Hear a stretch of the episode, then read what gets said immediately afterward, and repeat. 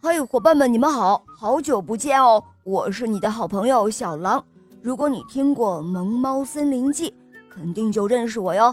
今天的故事呢，由我来讲给大家听。我带来的故事叫做《大熊拉面馆》。哦，朋友们，你们知道有一个美好的地方吗？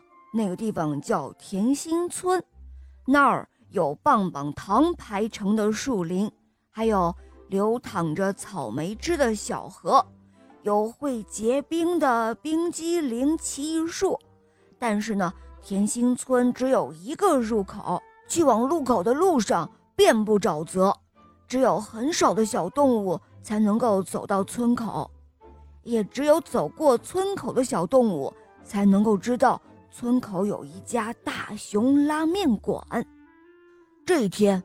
大熊拉面馆迎来了这个月的第一个客人，那是一只很饿、很疲惫的小老鼠。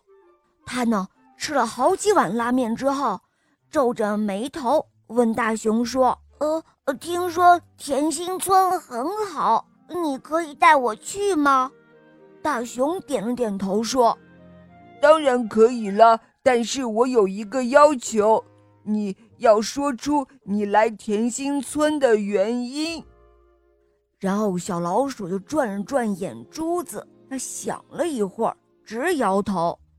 大熊摊开双手，无奈地说：“呃，那我就没办法了。你不愿意告诉我为什么要来甜心村，我呢，就不可能帮你去甜心村了。”小老鼠听了之后，有一些伤心。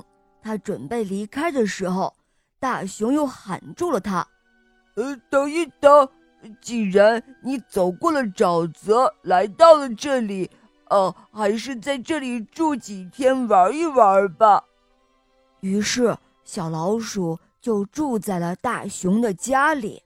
在大熊的耐心劝解下，几天后，小老鼠跟大熊说出来这里的原因。原来小老鼠是一时贪吃，偷了蜜蜂的蜂蜜。第二天，村子里的动物们议论纷纷，猜测谁是小偷。他吓得没敢吃，也不敢去承认，更不敢把蜂蜜还回去。过了几天，蜜蜂的蜂蜜又丢了。这一下，小老鼠觉得自己怎么也说不清楚了。因为这一次可不是他偷的，于是他又害怕又担心，他就离开了家乡，来到了这里。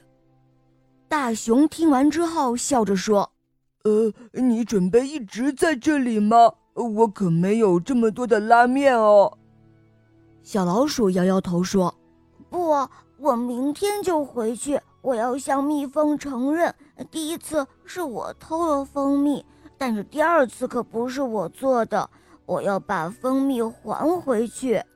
大熊说：“那你不要看一看甜心村了吗？”小老鼠却笑着摇摇头说：“不了不了，我不是为了甜心村才来到这里的，我已经能够勇敢的面对自己了，这就是我来这里的目的。”哦，小老鼠，你说的对。你再也不用去看这里的甜心村了，因为最美的甜心村已经在你的心里了。然后大熊告别了小老鼠，他并没有告诉小老鼠，其实甜心村只是一个传说哦。小伙伴们，这个故事告诉我们要勇敢的面对自己的错误，要做一个诚实的孩子，这样。每个小朋友的心里都会有一个最美的甜心村。好了，伙伴们，今天的故事讲完了。如果你有想听的故事需要我们来讲给你听，你可以在公众号搜索“肉包来了”，到那里来和我们互动哦。告诉肉包你想听的故事，也可以咨询怎样点播故事哟。